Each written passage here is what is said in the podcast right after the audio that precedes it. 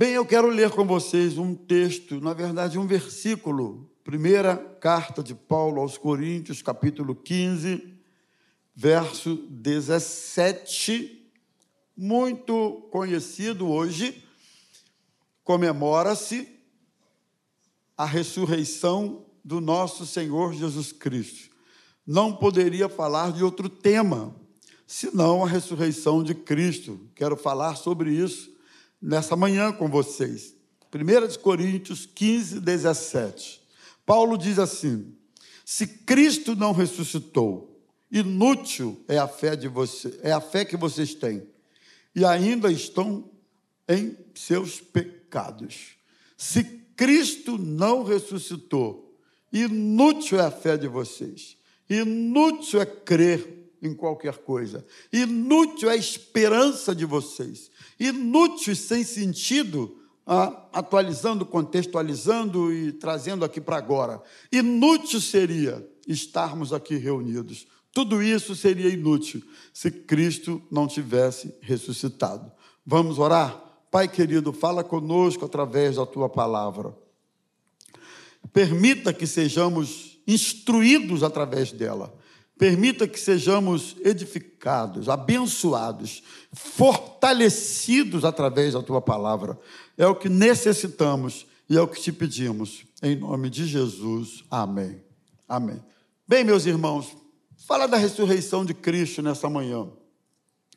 Uma coisa que me chama a atenção é que a ressurreição de Jesus não foi apenas um retorno à vida ou um, um retorno da morte.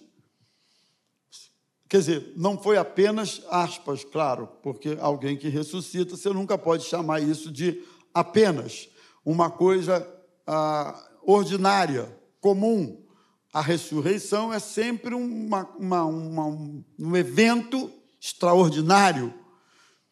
Mas mesmo assim, um retorno de Jesus à morte ah, ele foi extraordinário, não só pelo fato de ter ressuscitado, como aconteceu, por exemplo, com Lázaro. Ressuscitou depois de quatro dias morto. Como aconteceu, eu anotei alguns aqui, ah, por exemplo, com a filha de Jairo, aquele chefe da sinagoga que pediu socorro para Jesus, mas aí alguém chegou e disse: já morreu, não incomoda mais o mestre. De fato, a menina já tinha morrido, Jesus chegou à casa de Jairo e ressuscitou a menina. Um fato extraordinário. Como aconteceu, por exemplo, com Dorcas, também ressuscitou, dentre outros. Mas esses que morreram e ressuscitaram, de uma forma ou de outra, seja por circunstância da velhice, ou por outro fator, provaram a morte novamente, não é verdade? E aí é um fato inexorável, que todos sabemos e convergimos em direção a ele. Todos nós vamos passar pela morte, salvo se Cristo vier antes e arrebatar a sua igreja. E aí a esperança viva que temos é que, vindo o Salvador, aqueles que estiverem vivos serão arrebatados e irão se encontrar com o Senhor nas nuvens e para sempre vão gozar da vida eterna, o que é a maior esperança da igreja. Nossa maior esperança é essa. Então, todos eles foram submetidos à circunstância da morte, mesmo depois de terem ressuscitado. No caso de Cristo, não. A ressurreição de Cristo ocupa o centro da história da nossa redenção. A ressurreição de Cristo foi um fato para além do extraordinário. A ressurreição de Cristo está diretamente ligada à nossa esperança de salvação, ao perdão dos nossos pecados. O sacrifício de Cristo na cruz nos redimiu do pecado e da morte eterna. Mas se Cristo estivesse permanecido no túmulo, vamos imaginar que ele tivesse encarnado, vamos imaginar que ele tivesse vivido, até mesmo sem pecado, como de fato viveu, imaginar que ele tivesse sido pregado na cruz, morrido, como os demais que estavam ao seu lado morreram, mas vamos imaginar que Jesus tivesse ficado no túmulo, não tivesse ressuscitado e posteriormente não tivesse sido assunto aos céus e não tivesse prometido voltar um dia e não tivesse nos enviado o consolador, o paráclito de Deus, aquele enviado para estar ao nosso lado. Vamos supor que a coisa tivesse parado na sua morte. A redenção dos nossos pecados estaria incompleta. Então a gente pode afirmar que a ressurreição de Cristo nos trouxe muitas vitórias. Você acredita que eu encontrei? É, eu não preparei ali o PowerPoint, mas dez, dez vitórias advindas da ressurreição de Cristo. Você não vai dar um glória a Deus por isso? Eu senti que vocês ficaram assustados com o esboço. Dez, vou sair daqui uma hora da tarde. Não vai, fica tranquilo. Você vai comer teu almocinho de Páscoa no horário direitinho com a sua família.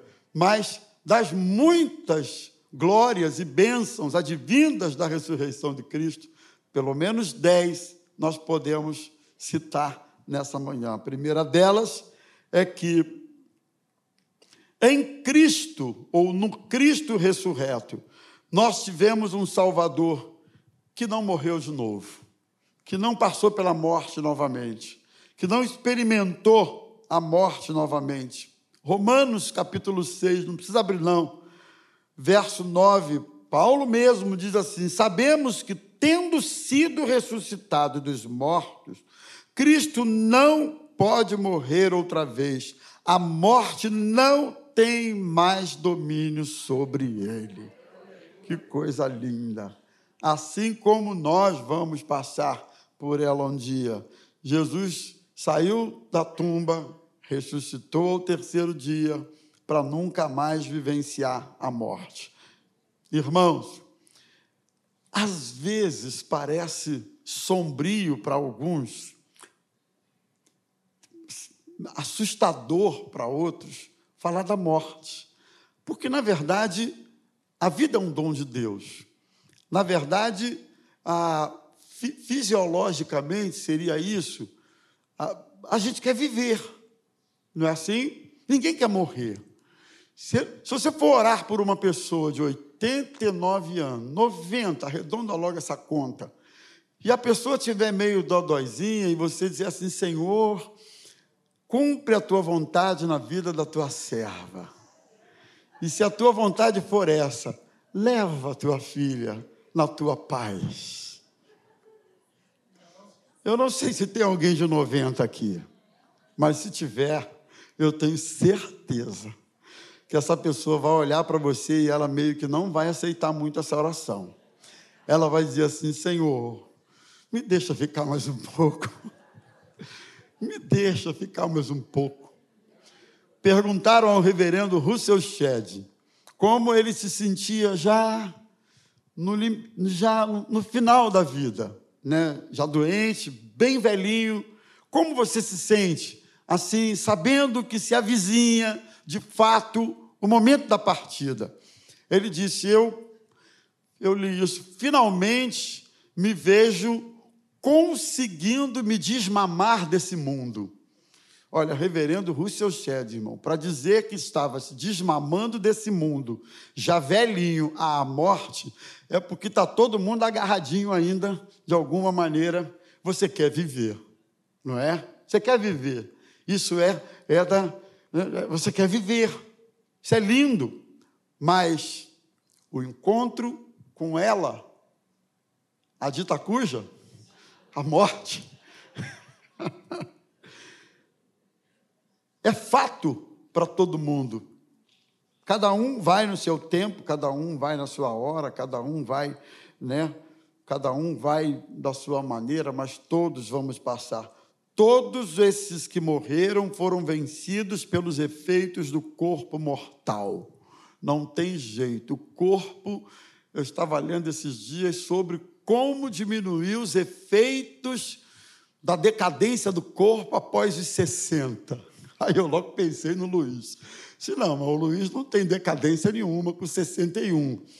Mas vai chegar uma hora, olha lá, ele está lá em cima, que a decadência vai se acentuar. Vai chegar uma hora que não tem jeito, meu companheirão. Você vai, vai viver muito. Mas, mas chega uma hora que é, é, é o corpo. A vida é essa. Mas Jesus não. Ele ressuscitou. E na sua ressurreição ele recebeu um corpo que um dia você e eu também vamos receber. Um corpo glorificado. Um corpo não mais sujeito às limitações dessa matéria. Por exemplo, eu fui dormir bem ontem levantei com o calcanhar inchado, doendo, um pouquinho inchado, mas doendo, doendo, doendo. E estou aqui com o calcanhar doendo, doendo. Não consigo nem pisar direito. Coisa de atleta, entendeu? Essas contusões assim. Acontece. Mas o corpo é isso. Não é não? É não? Mas uma hora você vai receber um corpo glorificado. Esse corpo glorificado. Paulo diz em Coríntios capítulo 15: o que é mortal se revestirá de imortalidade. Tudo aquilo que é corruptível se revestirá de incorruptibilidade. O que mais ele fala? Ele vai falando. E aí então se dirá: onde está a morte, a sua vitória? Onde está o inferno, seu aguilhão? E aí ele vai falando.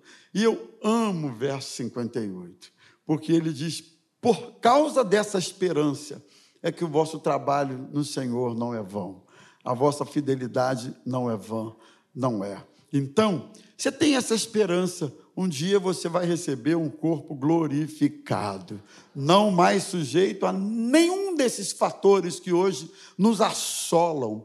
Não só o corpo, mas mente, espírito, nada sujeito à depressão. Você não vai precisar mais da pastora Raquel atender você na terapia, porque você não vai ter mais problemas emocionais. Esse tipo de mazela tipicamente humana não mais estará presente na nossa vida, porque nós seremos como Ele é e estaremos para todo sempre com o nosso Senhor. Amém, pessoal? Então, um Salvador que jamais pôde morrer de novo. Segundo, nós encontramos na ressurreição de Cristo a possibilidade do arrependimento. Atos 5, 30, 31. Paulo diz assim: não, Paulo não. Escritor de Atos, doutor Lucas, ele escreve assim: O Deus dos nossos antepassados ressuscitou Jesus, a quem os senhores mataram. Pedro falando isso, suspendendo-o no madeiro.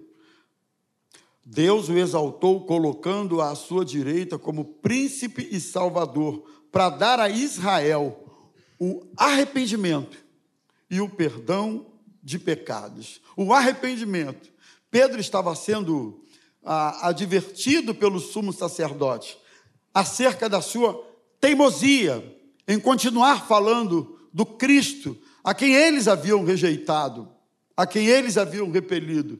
E aí Pedro, com a autoridade que possuía, ele fala sobre esse arrependimento e perdão dos pecados que seria concedido a Israel. Irmãos, arrependimento e perdão de pecados são elementos que não partem originalmente da gente, mas é do próprio Deus para a gente. Ninguém se arrepende assim. É, é, o arrependimento ele é fruto da ação de Deus na sua vida. Perdão de pecados, fruto da ação de Deus sobre você. O arrependimento é isso, é, é algo que vem de dentro. Aliás, é muito bom sempre a gente lembrar que uma das marcas do arrependimento, que é diferente do remorso, o arrependimento, ele não traz consigo ou para si a necessidade de justiça própria. Preste atenção nisso. Uma pessoa arrependida, ela aceita o perdão sobre si mesma, sobre si mesma o perdão de Deus e ela se perdoa também. O remorso é diferente. O remorso tem a necessidade da autopunição. Alguém diz que alguém com remorso, ele só se sente aliviado se ele puder se autoflagelar. É uma forma, de alguma maneira, ele se sentir ah, penalizado pelo que ele cometeu. Isso não é ação de Deus. O remorso, muitas vezes, leva à, à reincidência do erro ou às loucuras da tentativa de justiça própria. Isso não vem de Deus, não. Isso não vem do Espírito Santo. O que vem do Espírito Santo é um arrependimento. O arrependimento brota de dentro, é sincero. E o arrependimento provoca, inevitavelmente, uma mudança de, de, de direção, de, de caminhada, de trajetória, de rumo. O arrependimento é isso. Alguém que estava indo numa direção, arrependeu-se, mudou-se, pediu perdão, de fato sentiu pelos erros cometidos, ele não persiste mais, não permanece mais no erro. É aquela palavra de Jesus para a mulher adúltera. Você está perdoado, ok. Ninguém pode condenar você, eu também não vou te condenar. Mas vá e não continue no seu pecado. Não continue no seu erro. Alguém que reincide no mesmo erro, o tempo inteiro, o tempo inteiro, o tempo inteiro, o que se entende é que não houve um arrependimento de fato nessa pessoa. Uma das coisas que eu tenho pensado, refletido e pedido muito a Deus é que o Espírito Santo, o efeito da palavra, toque a minha consciência, que a nossa consciência de pecado, que a nossa consciência acerca da vida cristã seja constantemente trabalhada por Deus.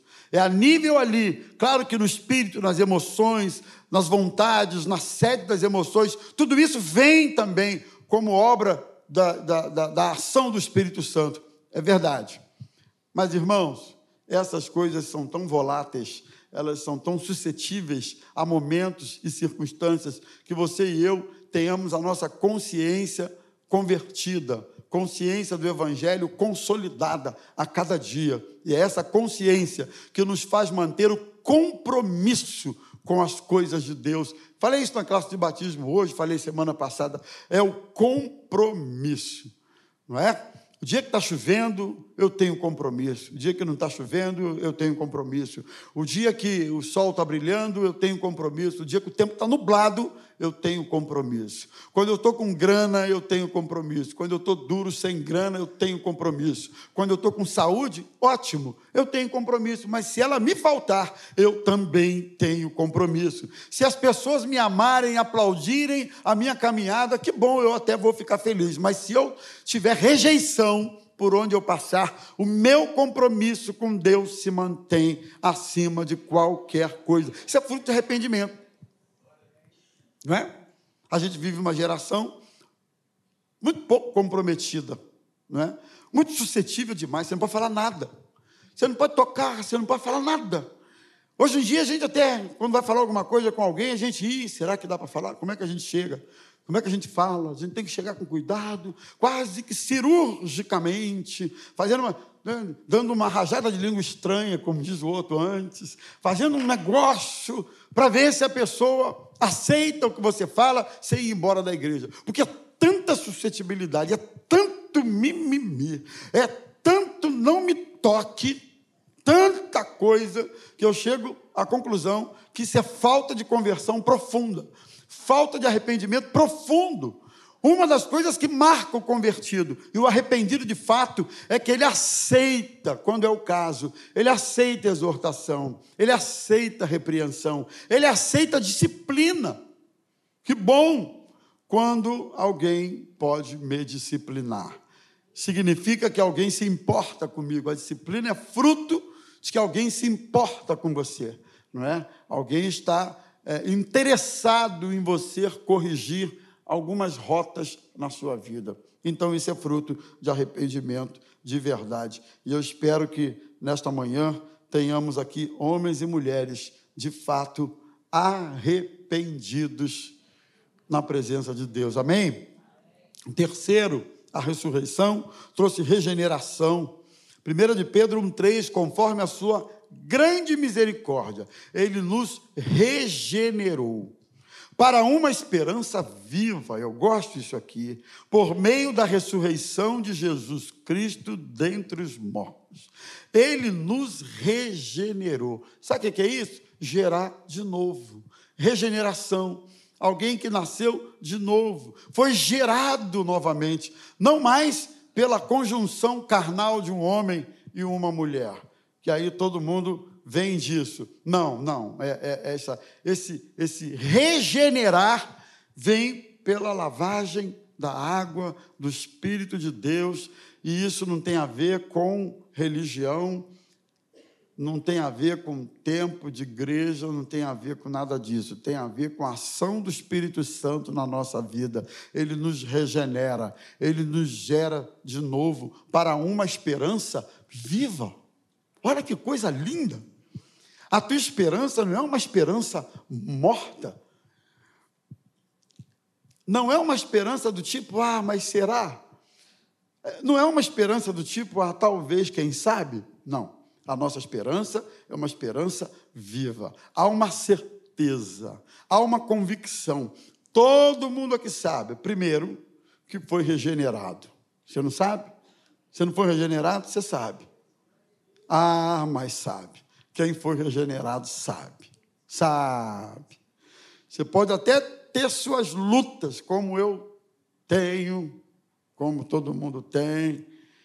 Essa semana rolou um estresse lá, e aí o tempo fechou, ficou nublado. Eu chamei um, chamei, ó, perdão aí, desculpa, não devia ter feito isso, eu não devia ter falado aquilo.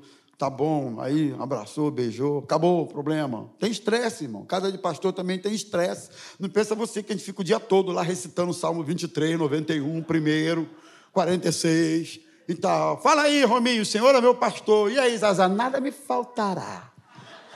Fala aí, eu... não, irmão, rola estresse, o tempo fecha, não é? Só não acontece isso na casa do Manu, mas na minha acontece. Tempo fecha na da Raquel, então, é uma paz. Mas lá em casa o tempo fecha. Deixa eu filmar, não tem problema não. O tempo fecha. Então, mas, em meio a tudo isso, quando o tempo fecha no meio de regenerados, o tempo fecha, mas daqui a pouco abre de novo. Não é isso não? Agora, quando o tempo fecha no meio de bode, de cabrito, ah, irmão, fecha e sai chifrada, sai coice, não é? Sai tudo isso, porque cabrito dá chifrada. Ovelha não, ovelha, ovelha, como é que fala? A ovelha é, é passível de repreensão, de ajuste. Por quê? Porque nós somos regenerados. Fomos revestidos, diz Paulo. É como se recebêssemos uma nova roupa que mentia não mente mais, que adulterava não adultera mais, que dava cheque sem fundo. Aliás, nem posso falar isso mais, porque acabou, né? não tem mais cheque. Mas, enfim, qual é, o, qual é a armação agora? Acabou o cheque? É. Compre, não paga, não faz mais isso. Não é assim? É isso. Quando você é regenerado, essas práticas, e não é só isso. Talvez você esteja dizendo assim, ah, mas então eu estou de boa, porque eu não, eu não passo cheque sem fundo, nem nunca passei, mas você é fofoqueiro. Então, quem é fofoqueiro não é mais. Quem adorava falar mal da vida dos outros. Tem gente que ama falar mal. Irmão, se não tiver um nome na mesa, não tem graça.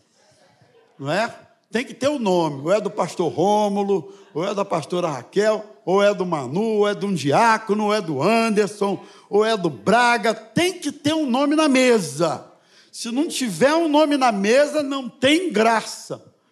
Então, quem é regenerado não pratica esse tipo de coisa.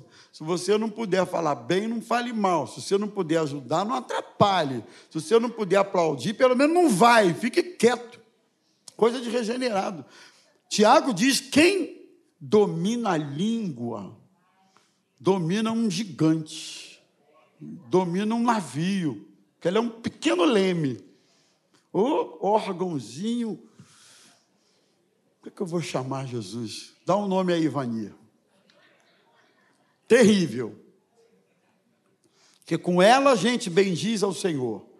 Com ela a gente fala mal do irmão feito à imagem e semelhança do nosso Deus. Então, quem é regenerado não faz isso não, fala mal da vida dos outros e por aí vai. Quarta coisa, a ressurreição de Cristo trouxe perdão para os nossos pecados. Se Cristo não ressuscitou, inútil a fé de vocês e vocês ainda estão em seus pecados, diz Paulo. Se Cristo não ressuscitou, vocês estavam ainda, estão ainda presos pelo pecado. Lógico, ninguém aqui pode dizer que não tem pecado. Todo mundo tem. não peca de um jeito, peca de outro. Se não peca de outro, peca de outro. A gente peca. A questão toda aqui é que o pecado, ele não é uma prática sistemática, deliberada, constante na vida daquele que foi liberto. Em Cristo, nós somos a ressurreição de Cristo, nos liberta da força e do poder do pecado, irmãos. Isso aí a gente não pode negar que o pecado tem a sua força, o pecado tem o seu poder, o pecado tem a sua a sua a sua a, hã? o seu domínio, ele tem. Algumas práticas pecaminosas a gente não consegue entender como é que o indivíduo pratica aquilo reiteradas vezes. Você não consegue entender. Já nesses anos aí de vida, de, pelo caminho, eu já ouvi de gente dizer assim, pastor, eu não sei por que é que eu me enfio na pornografia. Já ouvi isso várias vezes, mas Engraçado, quer dizer, engraçado não, terrível, que se pensava um tempo atrás que pornografia fosse coisa de solteiro. Adolescente, jovenzinho, solteiro de um modo geral. Mas você sabe que estatisticamente está se entendendo, se revelando, que a galera casada é altamente viciada em pornografia. Sabiam disso? A estatística está mostrando isso. E eu já ouvi de pessoas que se separaram, já ouvi isso, esposas que largaram esposos, infelizmente até para tristeza, casamentos que eu mesmo fiz, e a esposa se separou do marido, e ela e eu falei, mas por que você se separou deles? Tem 20 anos. Ela disse, pastor, porque viciado em pornografia. Viciado. Chegava no quarto, estava ele na pornografia. E e, disse, e, ela disse, mas fulano, a gente é casado aqui, eu sou tua esposa, vamos lá. E ela se arrumava para o esposo, aquele negócio todo, né? Tem criança aqui, não posso entrar em detalhes. Mas ela se arrumava, e aí, vamos lá, e ele nada. Por quê? Viciado na pornografia. Então, a lógica do pecado, ela nem sempre existe e, e nem sempre se pode explicar. A lógica se explica pelo, pelo próprio pecado. Pecado, força do pecado, sabe? E aí Jesus vem e diz assim: e o pecado não terá mais domínio sobre a sua vida. Então eu quero lembrar os meus irmãos uma coisa importantíssima.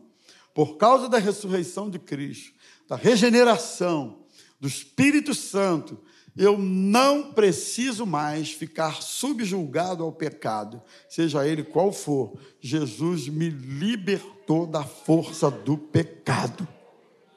Amém, gente? Libertou da força do pecado. Que bênção! E me perdoou.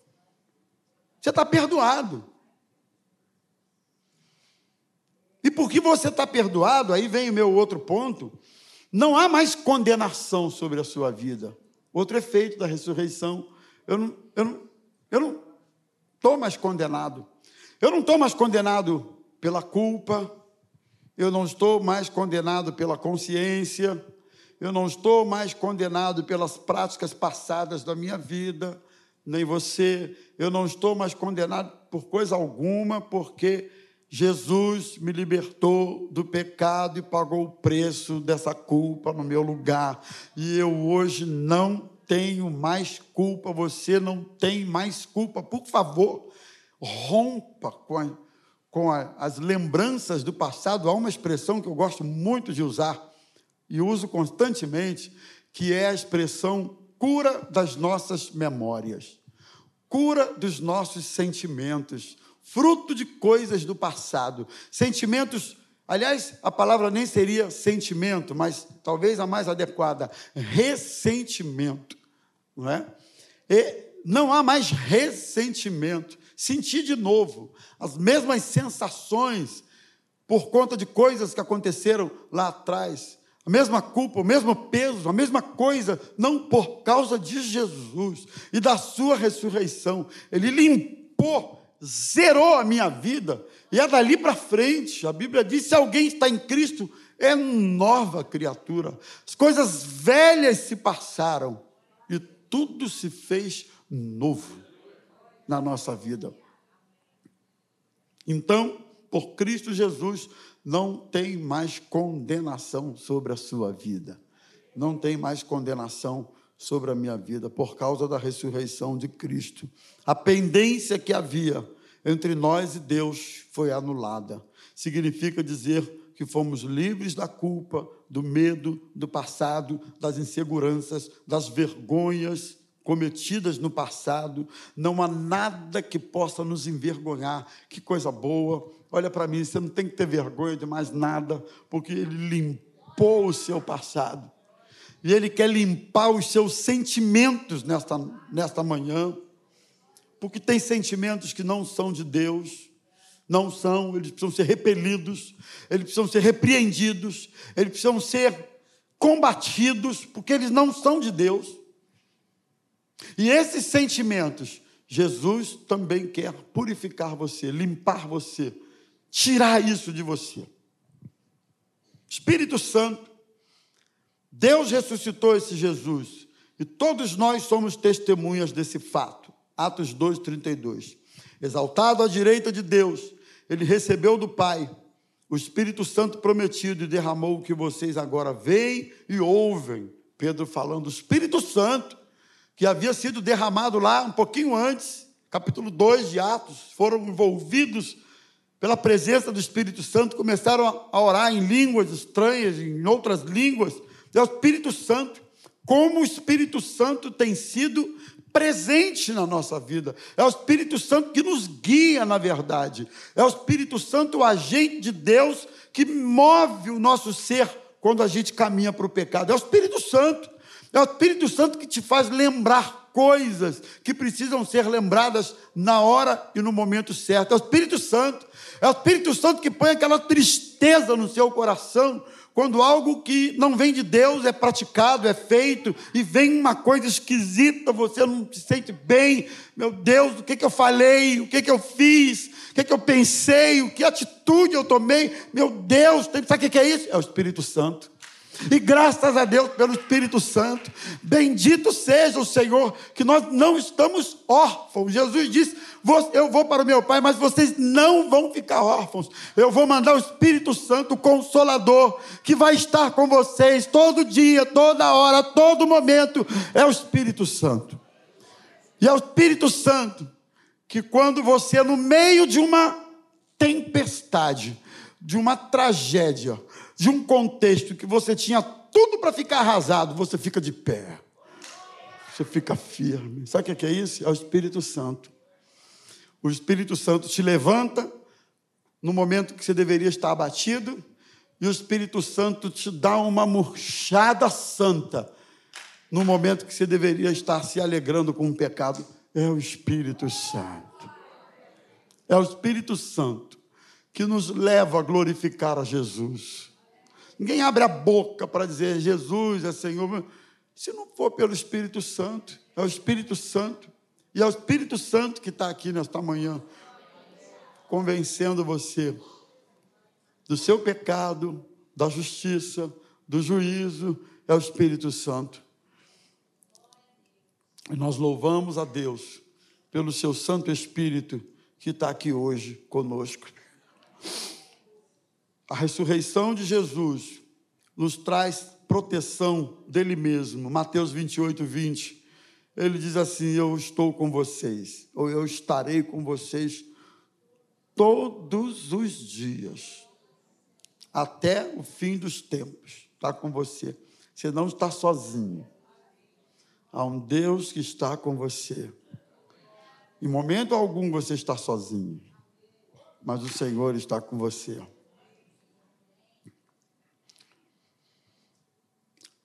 Prova do julgamento vindouro. Deus estabeleceu um dia em que há de julgar o mundo com justiça por meio do homem que designou. E deu provas disso a todos, ressuscitando dentre os mortos. Deus estabeleceu um dia em que há de julgar o mundo. O mundo vai ser julgado. Mas aqueles que lavaram suas vestiduras no sangue do Cordeiro, que se arrependeram, já passaram do julgamento para a morte. Já passaram disso vão ter o, o momento do galardão, mas esse julgamento já passou, sabe por quê? Porque em Cristo Jesus, ressurreto, nós temos a garantia que somos aceitos por Deus, porque Ele é o nosso advogado. Ele é aquele que intercede por nós. É lindo saber que enquanto eu estou aqui lutando na vida, o Senhor Jesus está à destra do Pai como nosso advogado, intercedendo por nós. Intercedendo. Eu vejo ele dizer, é como se é, mais ou menos a cena fosse assim. Ô oh, meu pai, toma o marquinho em tuas mãos. O que é uma intercessão? É alguém pedindo por alguém. É alguém, né, pedindo por alguém. E por fim, a ressurreição de Cristo nos garante a nossa ressurreição dentre os mortos, porque sabemos que aquele que ressuscitou o Senhor Jesus dentre os mortos também nos ressuscitará com Jesus e nos apresentará com vocês. Um dia, irmãos, esse, esse corpo que há de se desfazer, ele vai ressuscitar. E a alma que estiver com o Senhor no arrebatamento da igreja, ela vem, ela se encontra com esse corpo ressurreto e essa alma que já está com Cristo, gozando das delícias eternas, eternas, ela entra para o gozo pleno e completo e eterno e para todo sempre na presença do Senhor. Nossa ressurreição dos mortos para a vida e a vida eterna na presença de Jesus. Que esperança linda a ressurreição de Jesus nos traz. Que esperança ímpar que não é a Maranata que garante, não, não é a gente que garante, não, não é ninguém que garante, não, é o Cristo ressurreto, vivo, que garante isso a mim e a você nesse dia, na manhã de hoje. Que Deus nos abençoe, que Deus nos guarde, que Ele nos preserve fiéis até aquele grande dia. Fique de pé na presença do Senhor.